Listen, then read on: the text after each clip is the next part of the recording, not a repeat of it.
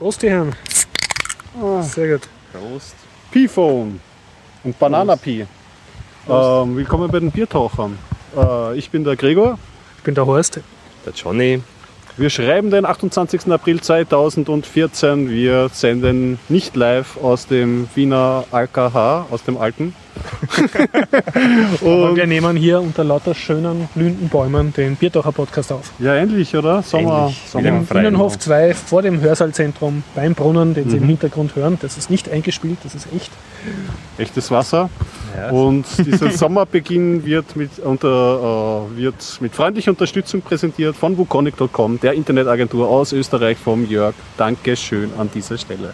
Danke Jörg für den Sommer. Bitte jedes Jahr wieder.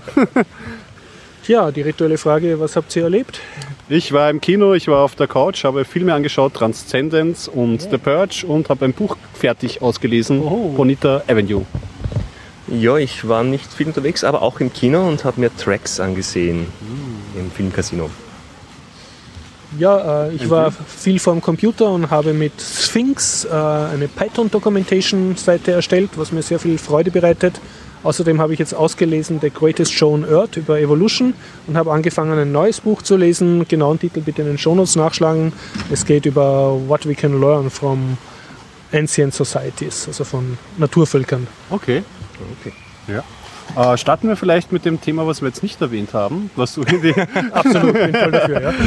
äh, was du in die, äh, in die äh, Liste reingeschrieben hast, in die Themenliste, nämlich das P-Phone. Genau. Das Ja, in der Future Zone war ein kleiner Artikel über jemanden, der aus einem Raspberry Pi ein funktionierendes Smart äh, oder Telefon gemacht hat. Mhm. Ich nehme an, ihr wisst mehr dazu? Oder? Ich habe es mir durchgelesen. Ich Ja. meine, das ist, glaube ich, von einem bestimmt, ich weiß den Namen nicht, aber von einem Hacker zusammengestellt worden. Es gibt eigene Software dafür. Und es ist wirklich ein auf den Raspberry Pi draufgeschraubtes ähm, Touch-Display, eine drangeschraubte Antenne und äh, Mikrofon und, und, Audio. und Kopfhörer muss, Muss man, man- anschließen. ja. Genau. Extern, ja genau. Und mit, beziehungsweise ich denke mir halt, äh, ich hab, hätte ich mir schon weiter gedacht, mit so einem ähm, Bluetooth-Dongle kann man das sicherlich dann auch verbluetoothen, warum nicht? Man könnte sicher, denke ich, so ein kleines Mikro auch noch dazu bauen auf das ganze Ding. Ist halt nicht ganz so kompakt wie ein aktuelles Smartphone, aber es schaut sehr Kopf viel cooler aus. Die Aufrüstungskosten hat er angegeben mit 160 Dollar, so in der Richtung. Oder 180 Dollar war das? Und 58, irgendwie so Okay, ein Betrag okay. war das. Wobei er auch meint, es ging noch billiger, er hat nicht, weil er bei einigen Sachen das bestellt, weil er es schnell haben wollte und nicht, weil er warten wollte und es irgendwo billiger bestellt hat. Ja. Aber es ist nicht wirklich ein vollwertiges Smartphone, muss man auch sagen, so, Ja. so ein Proof of Concept, so mit einer Software, mit der man halt zumindest wählen kann am Display und ich weiß nicht, ob viel mehr schon geht, aber Ja. prinzipiell steckt ja der Raspberry drin, also man kann Ja. ja, damit alles machen, was man mit dem Raspberry Und Aber das wird ich mit das Akku jetzt betrieben, oder? Das Genau, der Akku, Lithium-Polymer-Akku war auch drin. Ne? Das, das den hat er auch noch mitgeliefert. Genau, dann- Mhm. Genau. Aber jetzt so ein, ein gescheites Yola kostet ja, oder ein gescheites Smartphone kostet ja 200 Euro, äh, Mhm. wenn ich das richtig im Kopf habe. Und der kommt da, schätze ich, mit inklusive Preis für einen Raspberry auf 200 Dollar. Mhm. Also müsste es ja preislich relativ attraktiv sein, wenn man ein Nerdphone haben will. Ja, man muss halt wirklich sagen, glaube ich, dass es ein Proof of Concept ist. Also das ist für den täglichen Gebrauch, glaube ich, äh, nicht geeignet. Allein die Akkulaufzeit ist wenige Stunden momentan. Vor allem bei so. Dinge bei, bei aktuellen Betriebs-, also Smartphone-Betriebssystemen, so Dinge wie Deep Sleep, dass sich der Prozessor wirklich ganz, Mhm, also wirklich in den Stromsparmodus schaltet. Beim Raspberry geht das vielleicht noch nicht ganz so einfach oder weiß nicht, ob es geht, dass man halt solche Dinge macht. Aber er hat einfach gezeigt, man kann auch selber basteln und sich alles zusammenbasteln, was man braucht, um ein Telefon zu bauen. Und es schaut definitiv sehr, sehr cool aus. Also, Ja. also Sehr Steampunk. Sehr- Das dürfte jetzt sein, das, Ja. das finde ich ja nett. Das ist, glaube ich, jetzt so eine eigene Nerdsportart gewesen. Ist so, machen wir was und jetzt ist irgendwie seit dem Raspberry, machen wir es, aber mit einem Raspberry Pi dazu.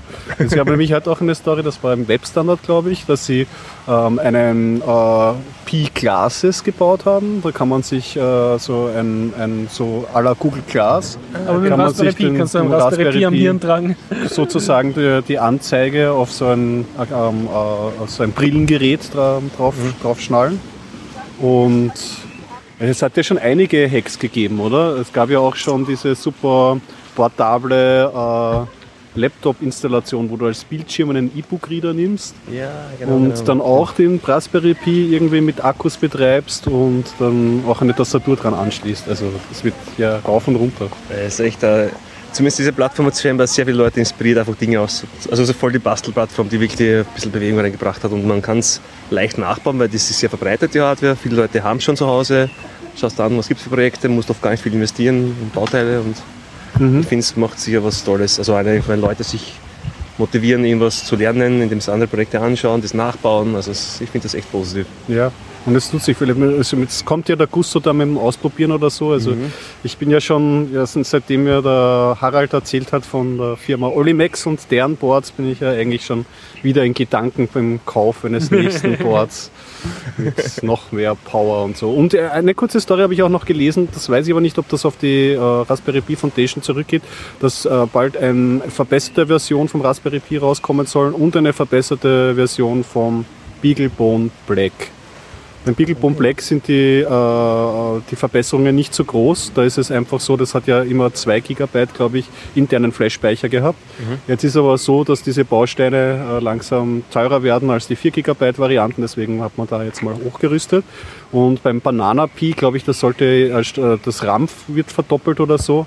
Und ich weiß aber nicht, aus welcher Ecke das kommt. Das war echt nur eine ganz kurze Meldung. Da muss man noch schauen. Ich meine, eine neue Revision vom Raspberry Pi wäre schon attraktiv. Verstehe allerdings und bin nicht allzu böse, dass sie da diese, äh, die Aufrüstung nicht allzu schnell vorantreiben, weil hauptsächlich, glaube ich, ist es für die Plattform wichtig, konstant längere Zeit zu bleiben, um einfach äh, eine stabile Grundplattform zu bieten. Ja, dass ich, wenn es dann zehn Varianten gibt und das eine gibt mit dem einen, mit dem anderen nicht, so Dinge, und dann wird es wieder komplizierter. Und das hat, ich meine, es gibt viele andere Plattformen. Raspberry Pi ist nicht die erste und nicht die beste. Genau. Also vielleicht nicht die beste, aber, aber es hat den großen Vorteil, dass es einfach so eine große Community gibt, weil es einfach das meistverbreitetste Gerät ist. Und das kann man negativ sehen oder nicht. Ja. Aber es hat einfach diese Tatsache, das ist eines dieser billigen Geräte, aber es haben einfach sehr viele Leute und deswegen bildet sich einfach sehr viel Community rum. Ja, das finde ich super. Also wie gesagt, ich habe ja schon öfters erzählt von diesen E-Book-Server mit Calibre und so. Wenn man danach sucht im, im Zusammenhang mit Raspberry Pi, dann kommt man auf unendlich viele How-Tos und auf Tuning-Tipps und man kann sich ja wirklich Das ist aufhören. einfach die. Bastelkiste. Well documented. Also eigentlich das, was das One Laptop per Child erreichen wollte, aber für Industrienationen kann man jetzt eigentlich sagen. Ne? Ja, ich weiß nicht, ein So bisschen anderen ähm, Engel hat das äh, One Laptop per Child halt dann schon gehabt. Das hat dieses Portable, das ist dann halt Das auch... hat auch Bildschirm eingebaut gehabt und so. Aber sagen wir Genau. so, One Nerd, Nerd Computer per Child. Also für Industrienationen, wo man davon ausgeht, dass sie zu Hause einen Monitor und Tastatur haben und Internet. Für die großen Und dafür war es ja gedacht in, na, in, in Britannien. Es war eigentlich Ach so, okay. äh, Ach so. gebaut worden als Schulcomputer. ja, genau, das war ja auch so billig, ne, weil sie ihn Massen produziert haben. Und wichtig, dass ihn jetzt voll die Nerd-Community und die Bastler adoptiert haben und die eigentlich wahrscheinlich die Hauptkäufer sind und nicht unbedingt äh, Lehrer und Schüler, aber das kann ja noch werden. Habt ihr das noch am Schirm, das One Laptop per Child, was das Ja, also vom, äh, macht? ist eher traurig, äh, vom Christoph Derndorfer, der auch im Podcast schon mal interviewt Ja. war.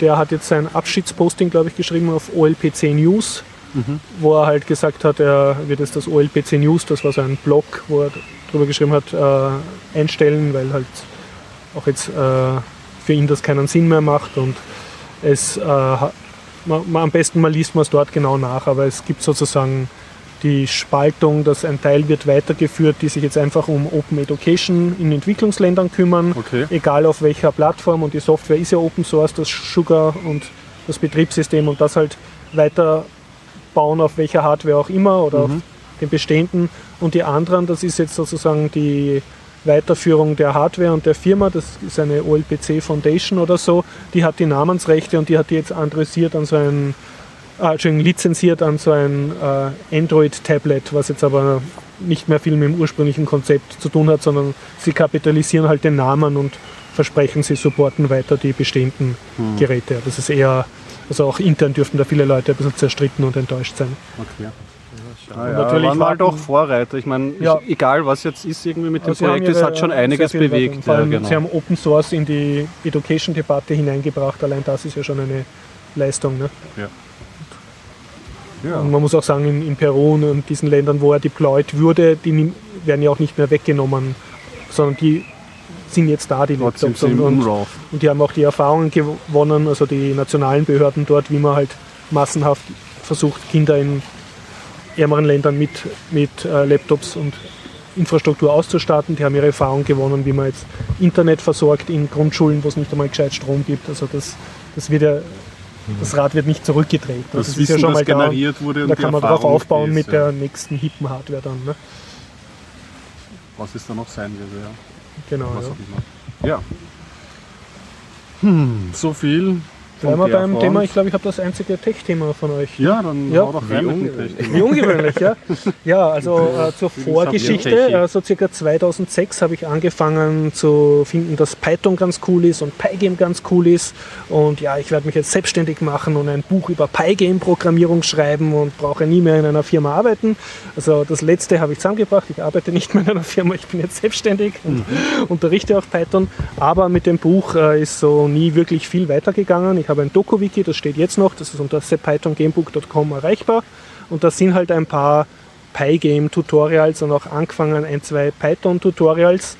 Aber ich hab's, ich verwende es zwar ein bisschen für meine eigenen Schüler, die ich unterrichte, aber es ist nie wirklich. Also ich habe dann immer gewusst, das gehört noch gemacht und das gehört noch gemacht und das will ich machen und das sollte ich machen. Und, aber es ist dann nie dazu gekommen, weil halt das Geldverdienen ein bisschen Priorität gehabt hat. Und jetzt irgendwie aus nichtigsten Anlass heraus hat mich der Eifer gepackt und ich habe nämlich auf der letzten letzten Sommer war ich in Florenz auf der Europython-Konferenz und dort oder kurz vorher hat mir jemand gesagt, ja, mach doch mal Sphinx.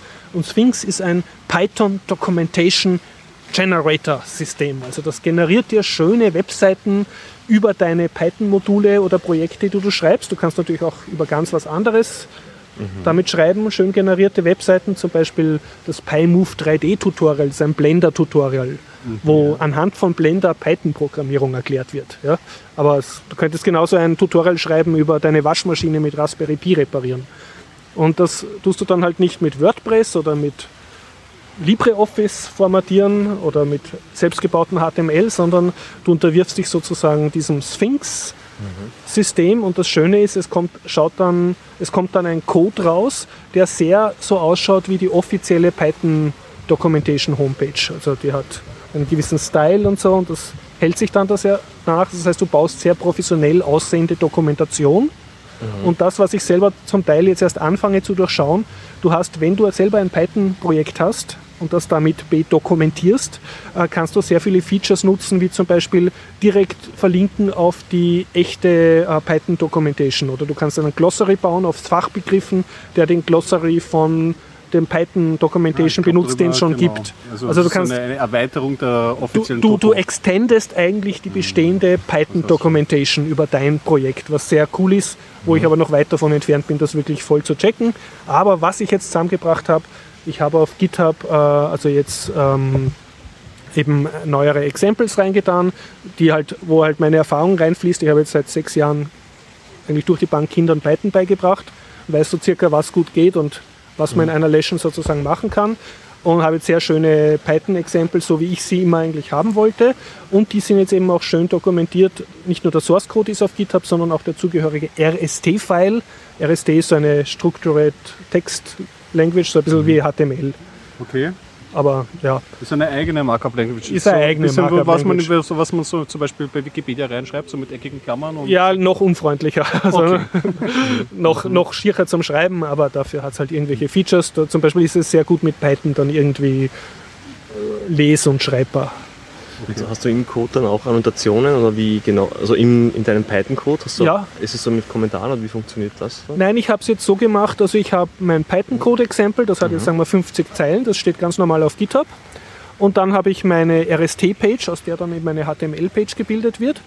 Und die included jetzt das Original von GitHub, okay, das okay. Äh, Python-Beispiel. Das ist schon mal für mich toll, dass ich den Code nicht auf zwei verschiedenen Stellen habe. Einmal in echt sozusagen für GitHub und einmal in der Dokumentation, sondern es ist ein und derselbe Code. Das heißt, wer mir einen Pull-Request macht auf meinen Code auf GitHub, dann ist das auch sofort abgedatet in der Dokumentation. Und das andere Schöne ist, dass ähm, ist so, der Code wird dort mit Zeilennummern angezeigt. Python hat ja an sich keine Zeilennummern. Und das funktioniert aber, die Zeilennummern werden angezeigt und ich referenziere in der Doku dann die Zeilennummer. Ich sage dann, also ich habe immer so, erst erkläre ich, was ich mache, dann habe ich so ein schönes Flussdiagramm gemacht mit dir und dann beschreibe ich noch das notwendige Wissen, was du jetzt brauchst, dann kommt der Source Code und drunter steht dann so eine riesige Tabelle und da steht dann in Zeile 1 passiert das und das, in Zeile 2 passiert das und das, bla bla bla. Das heißt, jemand, der sozusagen aus dem Code nicht schlau wird, kann dann unten lesen, was, Was sich da genau tut und jemand, dem das eh wurscht ist, der sich freut, dass das funktioniert oder der schon Vorwissen hat, blättert weiter zum nächsten Beispiel. Das ist so die Idee dahinter. Und jetzt bin ich gerade bei Seite 3 sozusagen. Also ich baue gerade mein drittes. gewisse Sachen fehlen mir noch, zum Beispiel, dass die Seiten miteinander gescheit verlinkt sind. Das ist ein bisschen komplizierter durch das Sphinx-System. Also Sphinx hat so eine Hierarchie von Seiten und Subseiten, die es dann links in so einem Baum darstellen kann. Da bin ich aber noch nicht ganz rausgekommen, wie das funktioniert. Aber ich habe sehr viel Spaß. Das letzte Produkt fällt dann eine HTML-Seite raus, Ja, wo man das sich ist- jeden Browser anschauen kann. Das ist das ganz Coole. Es fällt eine HTML-Seite heraus und, und zwar musst du die kompilieren. Also so nicht unähnlich wie wenn du jetzt mit LaTeX arbeitest.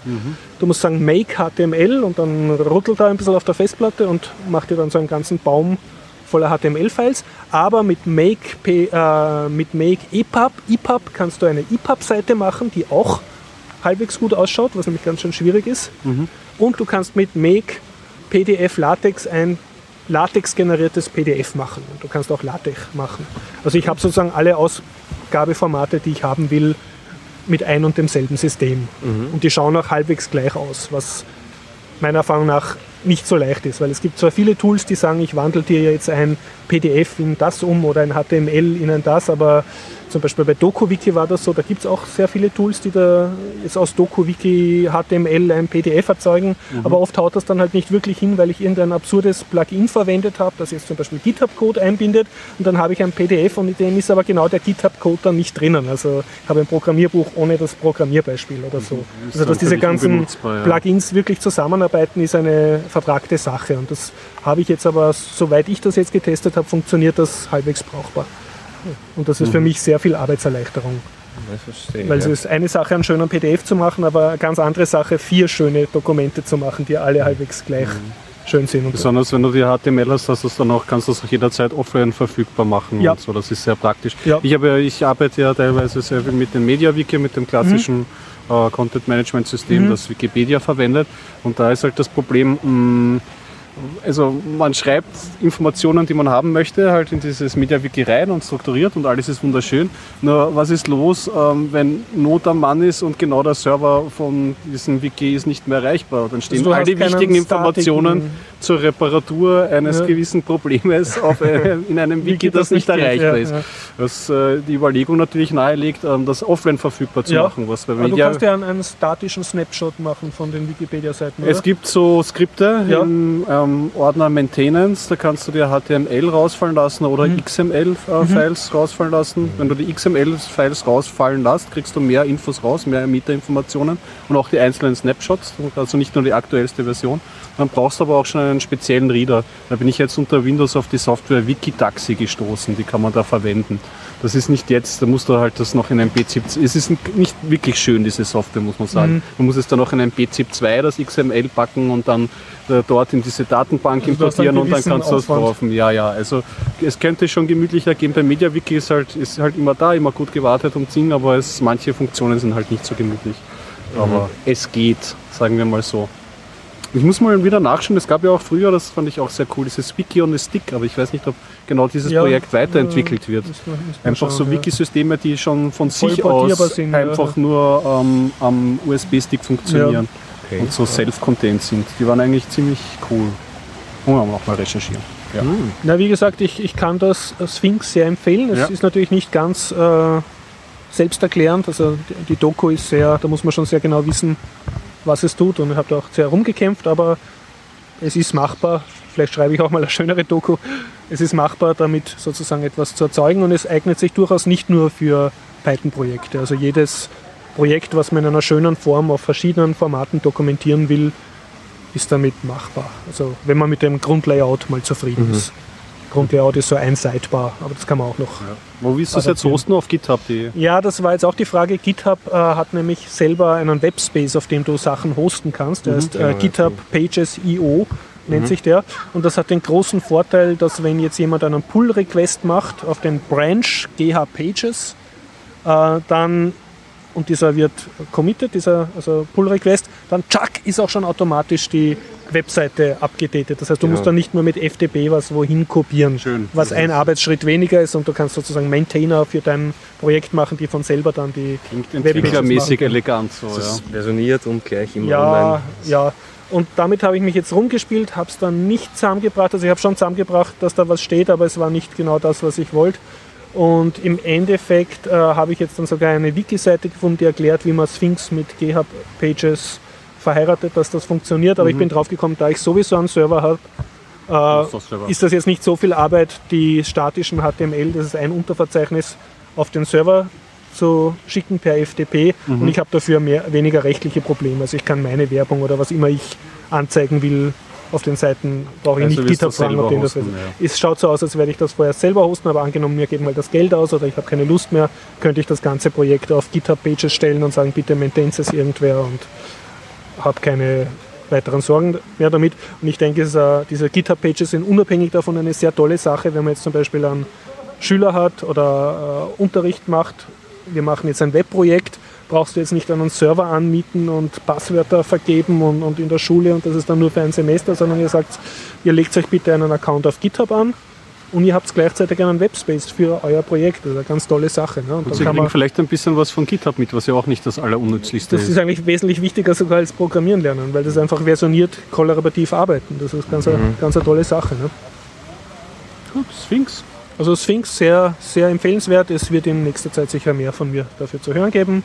Wer sich dafür interessiert, was ich zusammengebracht habe, einfach auf github.com oder org, github.com suchen nach Horst Jens oder Sepp Python Gamebook und da habe ich eine Preview schon gemacht auf dem README. Also wenn man das Python Gamebuch auf GitHub findet, sieht man einen Link zu, wie das jetzt in Zukunft ausschauen wird, Coole Sache. wenn ich so in circa sechs Jahren damit fertig bin.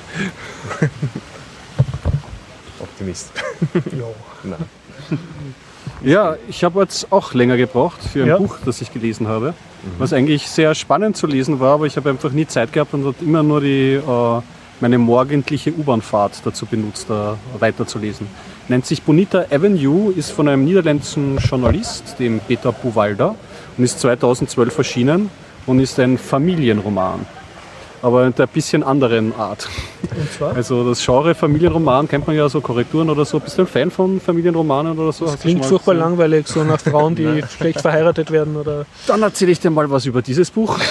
Das ist nämlich so eine Art Dekonstruktion des ähm, Familienromans. Es wird ähm, erzählt aus verschiedenen Perspektiven. Es geht um eine Patchwork-Familie. Der Vater ähm, spielt sich, in, den- also es, die lebt in den Niederlanden, später dann Teile davon in Amerika.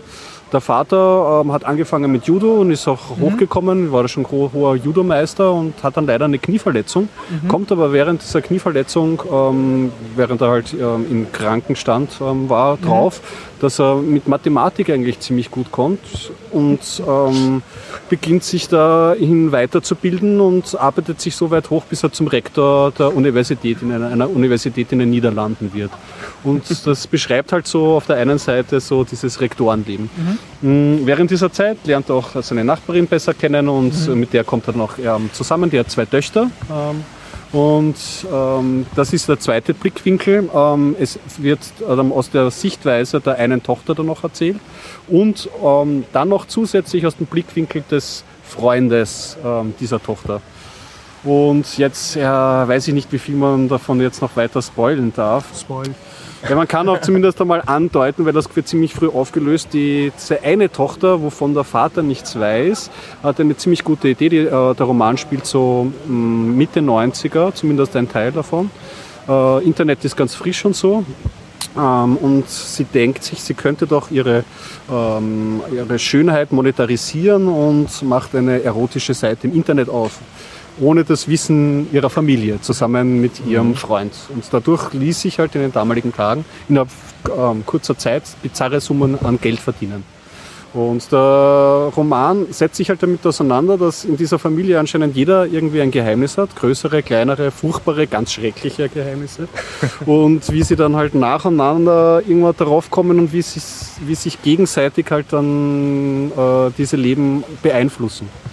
Und man muss sagen, der Roman, also das, was ich jetzt angedeutet habe mit diesem, äh, dieser erotischen Webseite und so, äh, der Autor hat einfach Spaß, wahnsinnig auf die Kacke zu hauen. Also es kommt alles, was schrecklich oder spektakulär ist, vor. Es brennen Dörfer ab, es äh, reisen nach Amerika und was dann dort abgeht, ist überhaupt auch noch bizarre. Also es ist wirklich in dem Roman so ziemlich alles ähm, Ja, und, und verpackt. ist das Ganze so, dass man beim Lesen, dass das lustig ist oder ist das eher so wie ständige Faust im Magen? Es ist, ähm, es kommt drauf an. Es hat schon seine dunklen Seiten und es wird äh, gerade gegen Ende hin immer dünkler oder so. Schon. Aber es ist, macht währenddessen, er macht einfach immer Meter, weil du hast immer einen neuen Einblick, du wirst dann immer so im Dunkeln gelassen, mhm. du, weil er hat eine geschickte Erzählweise, dass auch selbst wenn jemand gerade seinen Handlungsstrang erzählt, dass du trotzdem im Unklaren gelassen wirst, was da eigentlich für ein Geheimnis dahinter steckt. Deswegen bist du immer von Seite und Seite gespannt.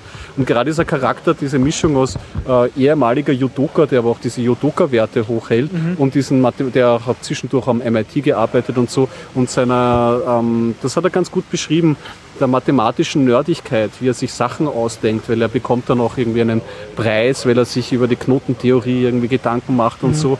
Das ist schön beschrieben und es ist frisch irgendwie das Ganze. Es ist, es ist ein, ein poppiger Roman. Man kann es, also die einzige Kritik, die man vielleicht haben kann, vielleicht ein bisschen zu poppig und er hat sich dann gegen Ende zu viel am Feuerwerk ausgedacht. Mhm. Also dass dann denkt, was, das viel, passiert jetzt auch noch, das gibt es ja nicht. Was ist mit dieser Familie los? Da kann nicht irgendwas auch noch mal normal laufen. Aber mhm. es ist eine vergnügliche Zeit. Also ich ungerechtfertigt, dass ich so lange dafür gebraucht habe, weil ähm, mhm. wäre Sommer gewesen und ich hätte eine Hängematte gehabt, hätte ich das sicher. Also du gibst eine Peter-Empfehlung. Durchaus, ist eine, ist eine gute Zeit. Ähm, Bonita Avenue. Bonita Avenue. Genau, okay. von Peter Buwalda. Ja, das war so mein, mein Lesecontent. Ja, ich habe nichts erlebt, ich war nur spontan im Kino. Also wurde eingeladen. du hast ja Noah zum zweiten Mal angeschaut. Noah war so schön. Na, diesmal ja, auch wieder eine Geschichte, die, naja, naja, ist nichts vergleichbar.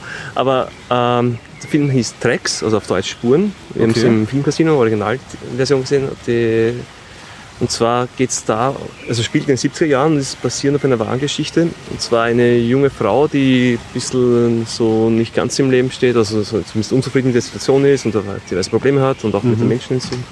Wenn sie sucht halt äh, Veränderung und ein bisschen auch Abgeschiedenheit und entscheidet sich dann alleine durch die, den australischen Kontinent zu durchqueren zu Fuß. Ah, von dem habe ich gehört, den haben sie ja. für eins angeteasert. Ja, ja, das ist nämlich wirklich, wirklich also ich habe nicht gewusst, dass ich, also ich war mit meiner Schwester dort, die war jetzt ein Jahr in Australien und die waren auch im Outback viel unterwegs mhm. und die haben sich ein Auto gemietet und sind dort 10.000 Kilometer gefahren und für die war es mhm. natürlich toll, wieder das Ganze zu sehen und so weiter. Und, aber also der Film ist sehr, sehr bildgewaltig und okay. die Geschichte möchte ich jetzt ganz viel erzählen. Es passiert auch gar nicht so viel in der Geschichte, muss man auch sagen, aber ja. es ist einfach total schön und auch schön unaufregend erzählt und trotzdem nicht langweilig. Also das finde ich, es ist überhaupt nicht so Hollywood-Style. Eine Frau geht ihren Weg, nächste, kann man das.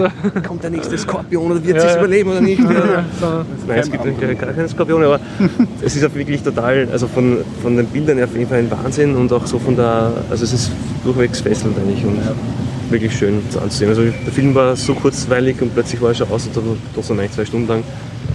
Das, das kann ich also empfehlen. Eine Empfehlung, ja. Also wie gesagt, das ist nichts irgendwas Großartiges, Action und lustig und so, sondern ein bisschen auch so ein traurigeren Unterton, also ein bisschen stillerer Film. Aber sie zieht da alleine durch die Oder? Ja, und sie, sie, sie geht alleine mit drei Kamelen, also eigentlich vier Kamelen. Mhm.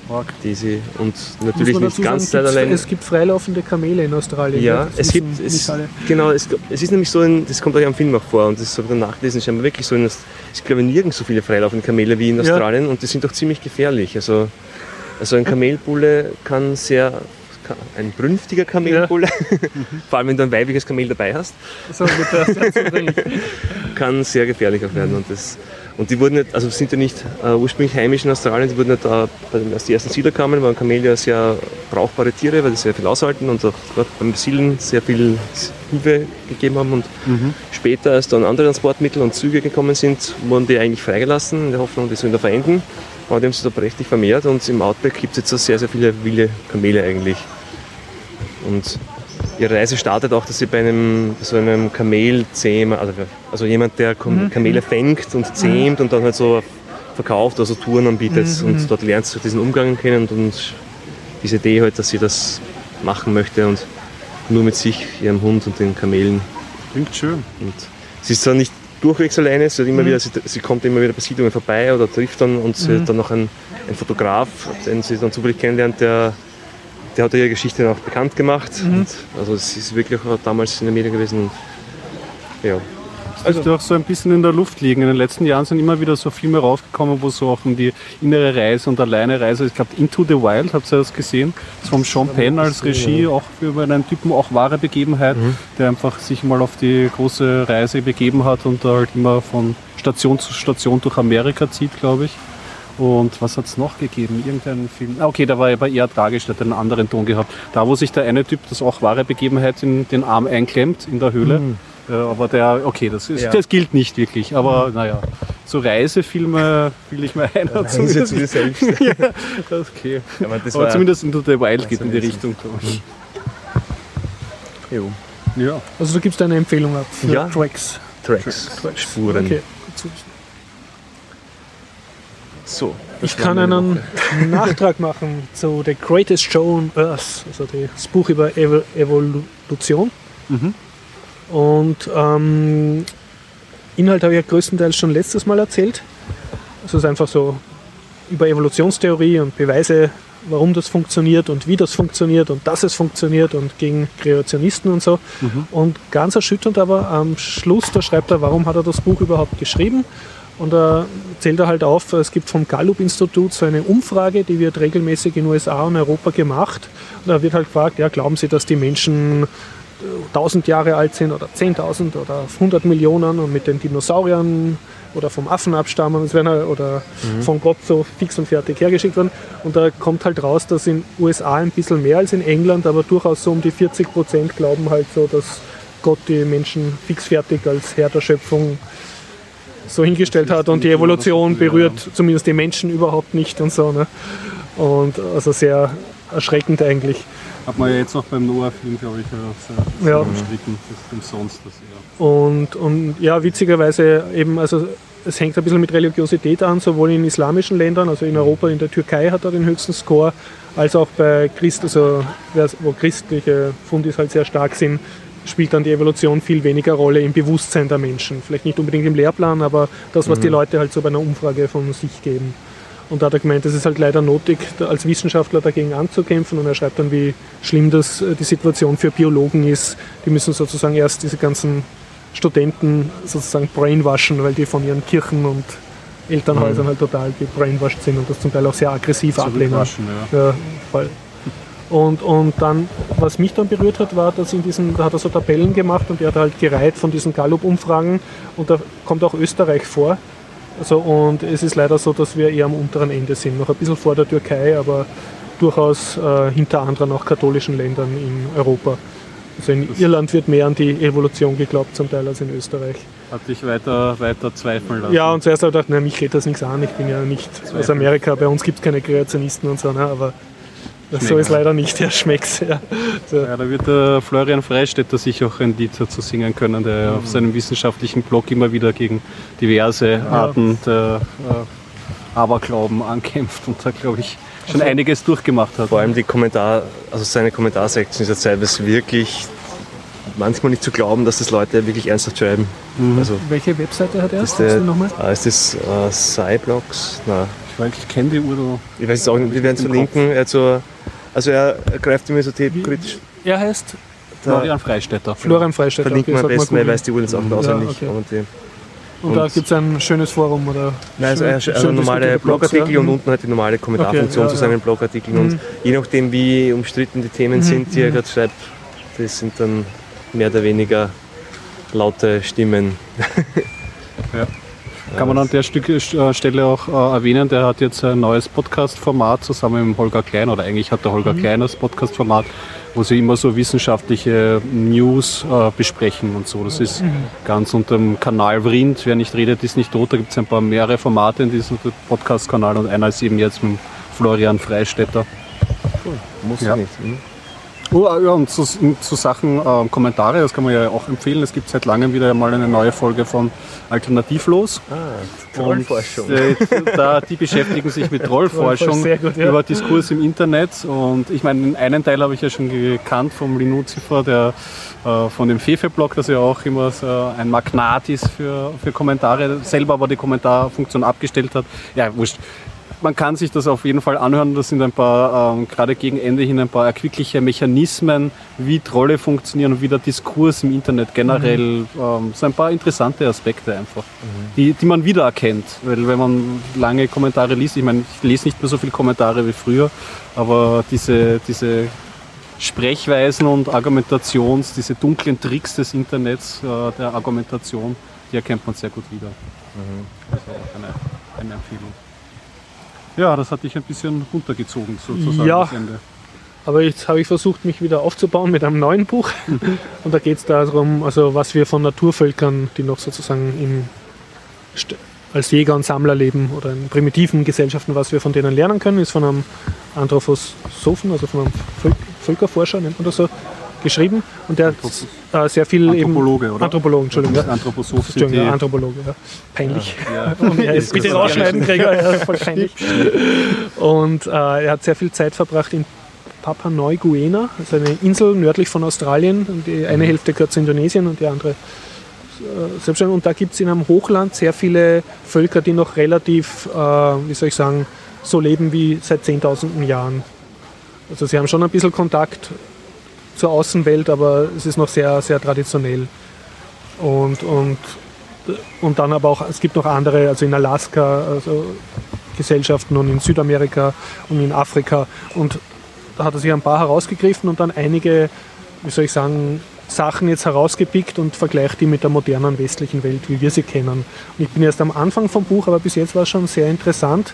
Und zwar ging eins um, also ähm, wie, wie sehr also sagen wir, primitive Gesellschaften ihre Landesgrenzen oder ihre Reviere verteidigen gegen andere Gruppen. Mhm. Und er sagte, das hängt halt sehr davon ab, wie dicht besiedelt die Gegend ist und wie sehr man dort nomadisieren muss, um überhaupt zu Nahrungsquellen zu okay. kommen. Wie knapp die Ressourcen ja. sind. Ja. Und wenn die mhm. Ressourcen halt knapp sind, wie in einer Wüste, wo man eh dauernd wandern muss und so, hat man weder die Bevölkerungsdichte noch auch macht es einen Sinn, jetzt irgendeine Wasserquelle zu bewachen, die eh jahrelang wieder trocken liegt. Also da geht man sich dann eher aus dem Weg oder die haben da jetzt nicht die großen Landkonflikte. Und wenn hingegen ähm, sehr dicht besiedelt ist, also wo halt Gartenbau betrieben wird und oder äh, reiche Jagdgründe sind und sozusagen und das Territorium sehr viel hergibt und viele Leute wohnen. Gibt es also auch äh, in Südamerika, glaube ich, so Gesellschaften, die bauen auch so hölzerne Wachtürme, die sind auch ständig besetzt und passen da auf, dass nicht das Nachbardorf angreift. Und das ist also ganz arg und, und was mich eigentlich sehr erschreckt hat oder wie soll ich sagen, sehr erstaunt hat, das war ich nicht so gewohnt, dass, ähm, das ist glaube ich von Alaska, von irgendwelchen so Eskimo-artigen Jägern beschreibt er das, wenn da so ein Jäger auf einer Eisscholle abtrieben wird und dann schafft er es an Land zu rudern. Es kommt an Land und das ist jetzt aber nicht ein Territorium, wo ein befreundeter Stamm ist, sondern eins, wo er Fremder ist und wo er auch keine Verwandten hat oder irgendwelche sonstigen Handelsbeziehungen, dann wird er gleich einmal umgebracht. Also, und, und auch sonst äh, von so Südsee-Tradern, also da gibt es so Stämme, die haben sich darauf spezialisiert, so in Kanus relativ weit zu fahren und halt die, so eine Art Fernhändler-System ja. ähm, aufzubauen. Und auch wenn die abgetrieben werden durch Wind und Wetter und jetzt auf einer Insel landen, wo jetzt ein Stamm lebt, der nicht mit ihnen befreundet ist, werden sie umgebracht. Mhm. Also das ähm, er beschreibt halt so, dass auch äh, in vielen traditionellen Gesellschaften, die dicht besiedelt sind, die Leute nicht sehr weit über ihr Tal oder ihr Revier halt jemals herauskommen. Es gibt dann zwar Möglichkeiten, wo es dann trotzdem zu einem Handelstreffpunkt, äh, also wo sozusagen die Erlaubnis kriegen, durch ein fremdes Gebiet durchzugehen. Das ist dann mhm. auch ritualisiert und manchmal wird auch entfernter verheiratet, aber üblicherweise ist halt der Normalzustand, dass sie verfeindete Nachbarvölker haben, mit denen es mehr oder weniger ständig im Krieg leben und, und eigentlich ihr Heimattal oder Revier nicht sehr verlassen. Mhm. Und das vergleicht er dann halt und sagt er, ja, also er ist in, aufgewachsen in England in den 60ern und da, oder in Deutschland, hat viele Freunde aus Deutschland und die haben ihm erzählt, das war in den 50er Jahren, haben ihm die Leute erzählt, also außer aus den, in den Weltkriegen sind sie eigentlich nie weit von ihrem Dorf rauskommen, weil das nicht mhm. notig war. Und er sagt sozusagen, eine Errungenschaft des modernen äh, Staates ist, also dass du also die Sicherheit hast, wenn du jetzt in eine fremde Stadt gehst, aber im selben Staat, dass dein, deine Sicherheit garantiert wird, dass es sozusagen eigene Polizisten gibt, die den, den äh, Frieden aufrechterhalten und dass du nicht als Fremder in einem Dorf sofort einmal umgebracht wirst. Und dass das eigentlich ein mhm. extrem großer Luxus ist, den wir uns nicht bewusst sind als moderne Menschen. Also wir sind es eher gewohnt, dass du nicht ohne Pass jetzt in ein Nachbarland reinreisen darfst und sagt auch, das ist überhaupt nichts im Vergleich zu dem Aufwand, den jetzt eine manche äh, primitiveren Gesellschaften treiben müssen, nur wenn sie das Nachbartal durchqueren wollen. Weil da einfach Verhandlungen notwendig sind und, und darf gerade kein Krieg sein und, und Geschenke und bla bla bla. Ja. Also das so, und es ist eigentlich ein bisschen schön, weil es macht die Augen auf zu dem, was wir haben und was wir so selbstverständlich nehmen, dass es überhaupt nicht äh, geschätzt wird. Ne? Dass Ja. du denkst, das ist eh logisch, aber es wird das eben nicht logisch. Ne? Stimmt, du kannst Und- einfach so viel Bewegungsfreiheit und Reisefreiheit. Ja. Und, und er, er macht sich dann ein bisschen lustig über die Leser. Er schreibt auch, ja, es tut jetzt leid, er muss alle Leser enttäuschen, die anarchistische Ideale haben. Also wenn nach dem nächsten Atomkrieg oder so, wenn, wenn also die davon träumen, dass sie sich dann halt so ohne Staat nach dem Zusammenbruch des Systems halt bewegen werden, dann sagt er, es, sie werden dann eher sehr betteln müssen, dass sie bei irgendeinem Stamm akzeptiert werden und dann sind sie praktisch in dem Stamm eingesperrt. Weil wenn du ein Fremder bringt ihn um. Ne? Ja, und, ähm, und das, was ich jetzt gerade lese, ist, äh, da geht es auch um Papa Neuguea, äh, geht es um Konfliktlösung. Also er beschreibt einen Fall, da ist ein Kind von einem Auto überfahren worden und dann wie das Verhandlungssystem läuft, damit dieser Konflikt also friedlich beigelegt wird, ohne Blut, also ohne dass jetzt so ein Zyklus von Blutrache und Angriffen und Gegenangriffen äh, gestartet wird, was sehr schnell passieren kann. Und gibt es halt eigene sozusagen Dorfälteste, die darauf spezialisiert sind, dann als Verhandler in das Dorf zu gehen mit der Familie, wo das Opfer war und in der Familie, wo der Täter war. Und das Ganze wird ohne Polizei geregelt, weil die Polizei zum Teil dort nicht ist.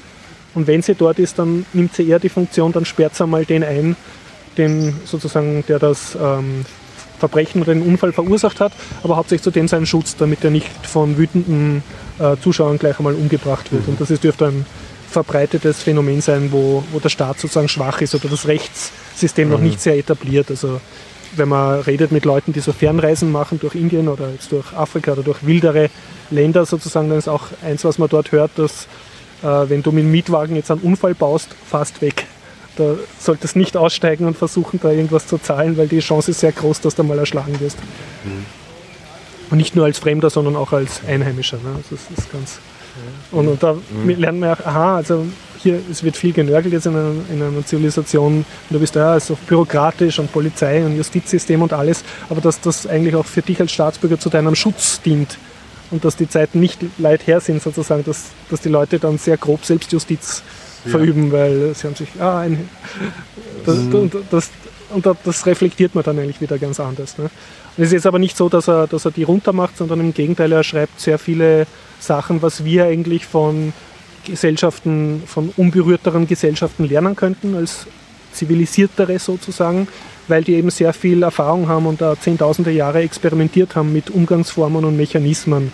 Also eins, das habe ich erst jetzt nur kurz so ein bisschen in den Fotos reingelesen über Kindererziehung und das und ja, erzähle ich sicher in den nächsten äh, Folgen noch mehr oder über halt, dass, dass, dass nicht das Konkurrenzdenken das Wichtigste ist, sondern der Gemeinschaftssinn halt. Das sind einfach andere Systeme, die, die, die aber sozusagen uns abgehen ein bisschen. Okay. Und sehr, man lernt sozusagen viel über das Leben und fängt viel über nachdenken über Sachen. Ja. Gesellschaft, Was ist anders, was ist gut, was ist schlecht, was schätze ich eigentlich gar nicht und was vermisse ich. Also sehr interessantes Buch. Ich werde die nächsten Folgen mehr davon erzählen, wenn ich Ja. weitergelesen habe. Über einen ganz absurden Weg, den eine Zivilisation einschlagen kann, geht der Film, den ich mir angeschaut habe, auf der Couch. Ähm, ähm, der nennt sich The Purge. Ist 2013 rausgekommen mit Ethan Hawke in der Hauptrolle. Was heißt The Purge? The Purge, äh, die, die Säuberung. Aha, ah, okay. Purge geschrieben. Purge, genau. Okay, ja. Und da geht es darum, es spielt in Amerika. Mhm. In Amerika ähm, im Jahre 2022. Die Kriminalitätsrate ist drastisch runtergegangen, alle sind sehr freundlich zueinander. Ähm, aber nicht an 365 Tagen, sondern nur an 364 Tagen, weil, Weil- es gibt einen Tag, da ist alles erlaubt. So eine Art böser Karneval, oder? Es, ähm, ja, das dauert, glaube ich, zwölf Stunden. Ja. Ähm, äh, die Polizei und die anderen Notdienststellen sind nicht erreichbar. Es Gehen gibt auf noch eine, eine Durchsage im Fernsehen mit, das ist Ja. keine Übung, bringen Sie sich in Sicherheit. Okay, alle sind gewarnt. es gibt schon ja. gewisse Regeln, du darfst halt nur gewisse Kaliber an Waffen verwenden und ähm, Polizisten, die patrouillieren, dürfen nicht angegriffen werden. Aha. Das ist schon eine, eine Regel, Ja. Mhm. aber sie greifen auch nicht ein. Also die Polizisten werden nicht helfen. Und es geht eben um den Ethan Hawke, der ist Familienvater, Verkäufer von Sicherheitssystemen, ähm, die Häuser absichern sollen Ja. gegen genau für Tag. solche diesen einen Tag. Ähm, ist aber für diese, weil er, ähm, für diesen, es gibt so ähm, Pro-Bewegungen für diesen, die Purge, diesen Tag, ja. weil äh, an den restlichen Tage vertragen sich alle super und Ja, da ja. ist ja das Verbrechen ja fast nicht Aber es existent. klingt, klingt jetzt so, als staut sich da sehr viel auf. Oder? Ja, und der äh, gibt noch am selben Tag, fahrt nach Hause, hat Ja. Ja. sehr viele Anlagen verkauft, ist glücklich mit der Familie, gibt noch so seine Unterstützungsblumen zum Zeichen in den Garten hinein, da gibt es so blaue Blumen, Aha, ja. zeigen, ich bin für den Aha. Pro, ja, ja, sehr Genau, gut. Ja. richtig, ja. Und? Ähm, oh, schaltet sein System an. Ähm, blöd ist nur, dass ähm, er hat eine Tochter und einen Sohn und der Sohn sieht in der Außenanlage ähm, einen jungen schwarzen Mann vor Angst schreien. Der wird anscheinend schon verfolgt von ähm, Leuten, die den Purge-Jagd äh, Ja, ja. nachgehen und ähm, deaktiviert die Anlage. Und sie lassen ihn rein und dann entspinnt sich ähm, eine, also es, also es klingt natürlich das Ganze schon ein bisschen trashig und es muss, man muss sagen, äh, dieser Film hätte auch am Slash-Filmfest gespielt werden können, weil es ist ein, es ist ein Gewaltslasher. Also dieser, mit diesem schwarzen äh, äh, beginnt natürlich die, die, die, die, die Leute, die außerhalb diesen Schwarzen jagen, die gehen natürlich auch zu dem Haus hin und bedrohen die Familie. Sie sollen den Schwarzen rausrücken. Die, die Familie begibt sich auf die, auf die Jagd nach diesem Schwarzen, der sich im Haus versteckt.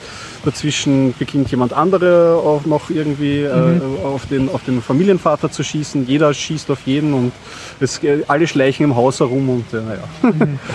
es, es, es fließt sehr viel Blut. Und äh, der Film ist zwar trashig, aber gut Ja. trashig. Also ich habe so Vergleichsfilme, es gibt ja mit Rutger Hauer Hobo with the Shotgun oder Dread, das sind so Filme, die kommen, die sind die, ich, sich ihres B-Movie-Statuses bewusst, hat kein großes Budget, hat aber allerdings eine Fan-Community gefunden anscheinend, es wird einen zweiten Teil geben. Und ähm, ich fand das ziemlich, es hat irgendwie einen, auch einen lehrsamen Ton, weil es wirkt so, als wäre es so ein Anti-NRA-Movie. also ja, ich wollte gerade fragen, liest du da so raus so ein bisschen, dass Def- definitiv. Amerikaner reflektieren auf der. Waffenwahl, ja, was richtig, Cooles ist? weil es bleibt nicht bei diesem Gewaltmonat, also dieser Unterton ist sehr kritisch und es geht natürlich auch nicht so, was weißt du über deine Nachbarn und Ja. wie schaut Und, und das da erfährt aus? man ein bisschen, was die Begründung für dieses Pro-Purging ist, dass die es verdient haben oder dass jeder mal also, Leute umlegen sollte, die er nicht mag? Oder? Es ist auch wirklich so, dass es jetzt keinen Sinn und es Ja. begeben sich, es ist jede, jedem ist sein Motiv überlassen. Manche aus Spaß. Mhm. also du und darfst einfach. Du darfst einfach und manche äh, wollen sich vielleicht auch rächen für Sachen.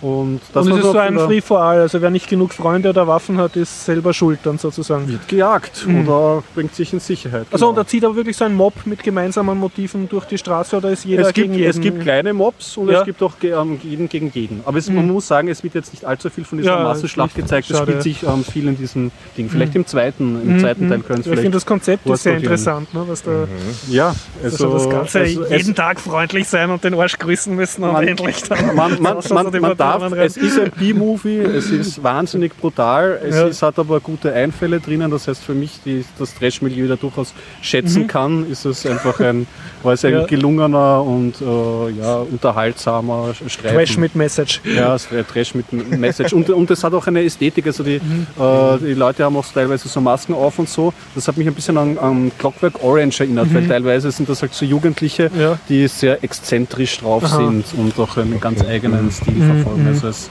hat so ein bisschen von diesen 80er Jugendbanden-Filmen auch. Ja, naja. Also nicht, dass Clockwork Orange so einer wäre, aber Ja, so in diese Richtung. Der Also du Psycho. gibst durchaus eine Empfehlung. Psycho. Ja, mehr Empfehlung als zu meinem zweiten Film, den ich angeschaut habe. Ich habe ja schon im vorgeweint bei Transcendence, den jetzigen Film, äh, mit Johnny Depp in der Hauptrolle.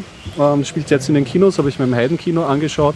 Ist gemacht von dem Kameramann von Christopher Nolan, oder zumindest äh, der hat oft mit Christopher Nolan zusammengearbeitet, hat auch Preise gewonnen, bei Batman mitgearbeitet oder bei The Prestige. Also der Typ ist kein, ähm, ist aber sein Regiedebüt. Und in Transcendence geht es darum, dass der Johnny Depp ist ein Wissenschaftler, äh, der mit, zusammen mit seiner Frau ähm, an künstliche Intelligenz forscht und zusammen mit einem ähm, dritten Wissenschaftler, der auch mit ihm gut befreundet ist und er hält halt so professorenmäßig eine Rede und es hat sich aber zu dieser Zeit, das spielt jetzt glaube ich nahe Zukunft, ja, mhm. hat sich zu dieser Zeit schon eine ähm, Anti-Artificial Intelligence Menschenbewegung gebildet mhm. und er wird von einem ähm, dieser Anhänger erschossen. Mhm. Also ein bisschen angeschossen, dann kommen sie drauf, okay, da war Plutonium drin in der Munition, er hat noch ein paar Tage, aber er wird nicht überleben und langsam sieht er dahin. Und während dieser Zeit kommt die Frau auf die Idee, naja, wir könnten ihn ja hochladen. Sie haben so ein neuronales Netz, das ist ein großer Serverraum, ja. Wir können ihn hochladen und sein Bewusstsein abbilden, wie das halt so ist. Und das macht er, äh, macht er das zusammen mit dem Wissenschaftlerfreund und dann ist er abgelodet und was nun? Das erste, was der Johnny Depp verlangt, ist mehr Prozessor und einen Uplink. das macht mein Computer ja, auch. Darauf, darauf, meint der, ja, darauf meint der Wissenschaftlerfreund mal, wow, wow, wow, wow. äh, mal nicht so schnell. Die Frau sagt, na klar, das machen wir doch sicher. Und ähm, es entwickelt sich dann halt so, dass die äh, Frau, ich möchte jetzt auch nicht allzu viel erzählen, mhm. aber dass die Frau zusammen mit dieser künstlichen Intelligenz, ähm, es ist ein bisschen so Daniel Suarez Richtung. Sie, okay. sie, suchen sich dann in der Wüste ein Plätzchen, wo sie eine Serverfarm oder Computer, mhm. eine, einen riesigen Komplex unterirdisch ähm, ähm, bauen können weil das Programm, also als er, der mhm. Johnny Depp als künstliches Bewusstsein, hat schon wahnsinnig viel Kohle generiert und beginnt an Nanotechnologie zu forschen. Und mit dieser Nanotechnologie ist es möglich, Menschen zu heilen und so und sie helfen auch Menschen. Mhm. Nur man weiß halt nie richtig, ist da jetzt irgendwie das wirklich das Bewusstsein von Johnny Depp oder ist das eine durchgeknallte äh, künstliche Intelligenz, die total gaga ist und die totale äh, Weltherrschaft an sich mhm. reißen möchte. Und damit spielt halt der Film mhm. die ganze Zeit. Aber ja, es klingt zwar gut, ich meine, sie haben so ja. bekannte Elemente reingenommen, die man jetzt eben schon in diversen Serien Schöne schon abgebildet. Im, ja. Im also zum Beispiel diese Untergrundorganisation, die für Menschen eintritt und gegen diese techno technokratische Diktatur und so. Ja. Das hat man schon gesehen. Dann wird auch Blackout, also der Totalausfall von Technik auf der Erde thematisiert. Aber er versucht auch nicht allzu reißerisch zu sein. Mhm. Also es, es kommt dann nicht so diesen typischen, naja, wie man es kennt von, also Odyssey, das ist ein hochqualitativer mhm. Film, aber nicht so, dass der Johnny Depp jetzt das Bewusstsein nur noch irgendwie möchte die Menschheit töten, vor mhm. sich hin brabbelt oder so. Also er versucht ein Niveau zu halten. Ja. Mhm. Andererseits funktioniert es halt nicht. Also das, was mir bei Hör gut gefallen hat, also wo man das OS hatte und so, das nicht versucht, allzu viel technischer rundherum zu erklären und sich auf die zwischenmenschliche Beziehung ähm, zu konzentrieren. Das will der Film halt nicht. Er hat halt einen Blockbuster-Ansatz irgendwie. Und das funktioniert dann aber mit dieser Fragestellung nicht, weil er möchte Blockbuster sein, also hat zwar eine Blockbuster-Handlung, will aber nicht so auf die Kacke mhm. hauen wie bei Blockbuster, also möchte nicht so diesen gesamten Roland Emmerich-Weg dann ja. abfackeln und das funktioniert halt hinten und vorne nicht. Also ist ein Film, da geht man raus und spricht noch ein paar Sätze darüber. Sie bringen dann auch, ich meine, allein, das ist vielleicht ganz gut, das haben Sie bei Nerd Talk auch gemeint, da wird halt der Gegenplan entwickelt und so. Erstens mal auffällig, da ist nur der Morgan Freeman und noch ein anderer Agent und noch, ein, mhm. ich weiß nicht, fünf Agenten und die sollen gegen diese Weltherrschaft da, diese mhm. kommende ankämpfen, ist schon mal nicht sehr realistisch. Und dann ist ihr erster Plan, sie machen, naja, wenn, wie können wir ihn bekämpfen? Wir müssen das gesamte Internet ausschalten. Ich meine, mhm ist halt schwierig. Da drüben ist der Hauptschalter. Ja, genau. Legen Sie ihn da drüben um und, und dann ist das Internet, um, Internet. Und dann haben Sie noch den, den Y2K-Bug, den Millennium-Bug, das habe ich nicht genau verstanden, ja. aber auf den haben Sie dann auch noch kurz referenziert. Das kommt ja 2038. Na, warte mal, wann ist der nächste? Es gibt ja wieder, ja, gibt's einen, wieder äh, die Unix-Time rollt ja irgendwann über bei den ah. 20-Bit-Zahlen. Ist es 2038? Hm. Genau. Aber es gibt mehrere verschiedene Arten von Zahlen. Also es der Yedo-K-Bug ist ja nur einer der großen Bekannten, aber es gab mehrere verschiedene Dinge, viele Systeme, unterschiedliche Bugs. Ja.